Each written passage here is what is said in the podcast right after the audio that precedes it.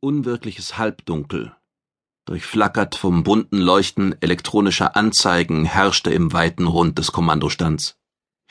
An der Konsole des Piloten saß Mentro Kosum, der hagere, hochgewachsene Emotionaut, den Blick auf die Dutzende von Indikatoren gerichtet, die vor ihm blinkten und glommen. Die mächtige Serthaube hatte er an ihrer Halterung beiseite geschoben. Sie war bereit, sich im Notfall in Sekundenschnelle über seinen Schädel zu stülpen und ermöglichte ihm dann, das gewaltige Raumschiff aus eigener Kraft zu steuern, wie kein normaler Mensch es zu steuern vermochte. Zu beiden Seiten des Emotionauten taten jüngere Offiziere Dienst.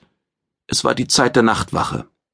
Der Mensch pflegte seine Lebensgewohnheiten auch in den Raum hinauszutragen, wo es keine natürliche Unterscheidung von Tag und Nacht gab.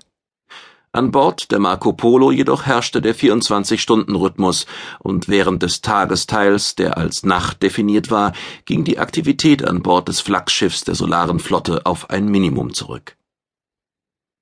Im Mittelpunkt des weiten Rundraums erhob sich auf wenigen Stufen eine Art Podest, auf dem der übergeordnete Kommandant hinter einer Konsole seinen Sitz hatte.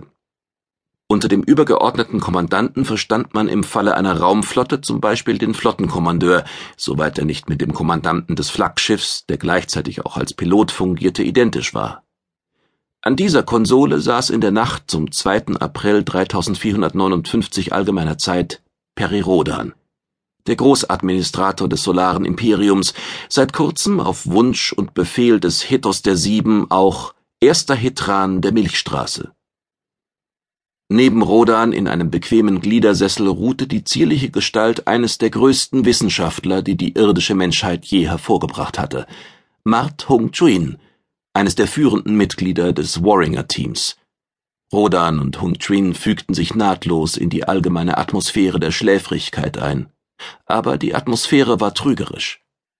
Die Schläfrigkeit war ein Zustand, der sich innerhalb Sekundenbruchteilen in hektische Aktivität verwandeln konnte, denn man war hierher gekommen, um Augenzeuge eines wichtigen Ereignisses zu werden. Dass niemand wusste, was man sich unter diesem Ereignis vorzustellen hatte, erhöhte die innere Spannung der Männer im Kommandostand der Marco Polo, die sich nach außen hin so entspannt gaben. Die Marco Polo stand unmittelbar über dem Glutmeer einer gelben Sonne vom Geotyp. Sie hieß Von Trikalpin und war knapp 35.000 Lichtjahre von der Erde entfernt. Sie lag nahe der Grenze der Eastside, und gerade in diesem Raumsektor entwickelten die verschiedenen Völker der Blues seit dem Auftauchen des Hethos der Sieben beachtliche Aktivität. Folglich hatten die Kommunikationsprozessoren des Flaggschiffs alle Hände voll mit dem Empfang und der Weiterleitung von Hyperfunksprüchen zu tun, die aus Blues-Antennen stammten und für Blues-Antennen bestimmt waren. Der Bordrechner kümmerte sich um diese Sprüche, ohne dass die Besatzung sich damit abzugeben brauchte. Wenn er eine wichtige Nachricht entdeckte, würde er sich von selbst melden.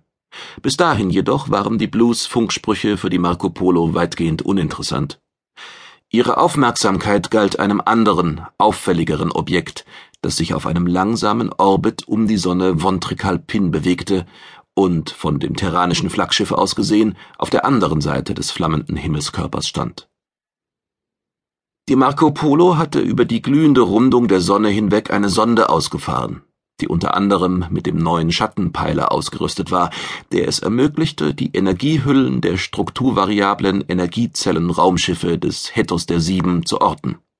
Denn solcher Art war das Objekt auf der anderen Seite von Vontrikalpin.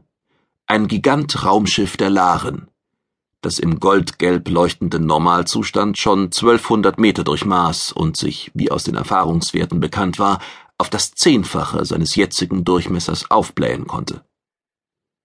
Die Absicht, die die Laren hierher geführt hatte, war unbekannt. Fest schien jedoch zu stehen, dass die Anwesenheit des larischen SVE-Raumers etwas mit dem geheimen Stelldichein zu tun hatte, das einzuhalten die Marco Polo fast 35.000 Lichtjahre weit gekommen war. Ma Tung-Chuin räkelte sich in seinem Sessel.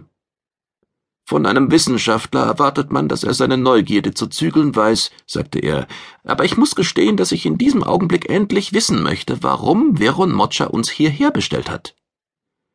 Veron Mocha, Captain der Uso, war der Mann, der über geheimnisvolle Kanäle dieses Rendezvous zustande gebracht hatte. Moccia war ein Uso-Spezialist, dem es gelungen war, sich in den inneren Kreis der Wissenschaftler einzuschleusen